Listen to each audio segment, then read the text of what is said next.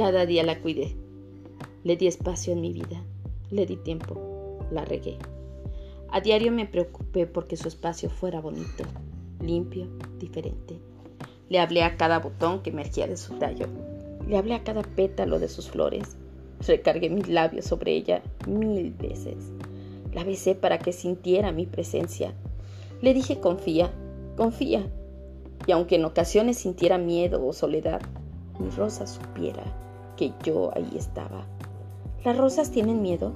Me sigo cuestionando. Quizá en otro plano o en otra dimensión el miedo sea diferente y lo sientan las rosas. Pensé que ella lo sentía y fuera más pausado o más veloz, más sabio, más constructor de personalidad, menos hiriente. No lo sé. Aquí el miedo es devastador. Aboné su tierra y retiré las hojas secas. La sentí firme, elocuente, segura de sí. Estaba maravillosa.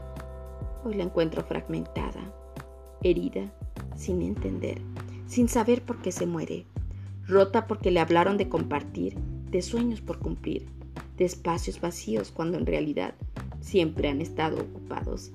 El jardín tiene tantas flores, tantas. Le hablaron de crecimiento, de unión, de fe, de esperanza. Se acostumbró a sentir la mano que la podaría. Finalmente confió y ahí yace, rota, herida. ¿Las rosas son traicionadas? Mil veces me lo he cuestionado cuando observo al jardinero. Él la cuida, la procura, la llena de confianza. Le habla de lugares increíbles, de jardines inmensos por conquistar. Le dice que un jarrón es el transporte adecuado para poblar de sueños y metas otros jardines. Y miente.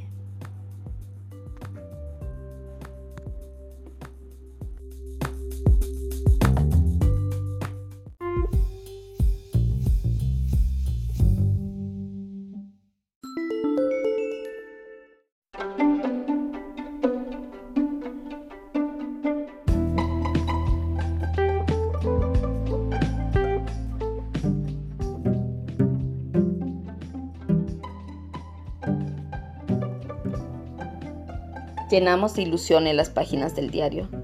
Vivimos en prisiones aferradas al pasado. Mi cárcel fue la espera tonta e insensata. Tu cárcel fue el olvido que cubrió mi esperanza. ¿Cuánto tiempo viví ilusionada? ¿Cuánto tiempo tonta e insensata por tu amor lo vi perder? ¿Cuánto tiempo en ti pensaba? Y tú a lo lejos, no sé con quién. Mis cadenas a ti atadas eran el amor y la esperanza. En ti cifré mi vida y mi vida por ti quedaba destrozada. Cuánto me dolió despertar de mi letargo y darme cuenta que aquel a quien yo amaba solo se sentía más hombre a mi lado y no era amor, simplemente era su tonta vanidad.